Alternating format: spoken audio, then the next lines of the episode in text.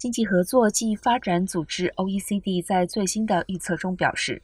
由于通膨居高不下，俄乌战争的影响下，明年全球经济增长从今年的百分之三点一降至百分之二点二，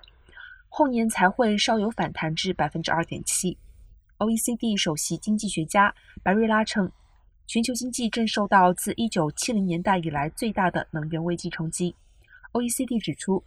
对抗通膨是首要优先政策。因为飙升的物价正在侵蚀全球民众的购买力。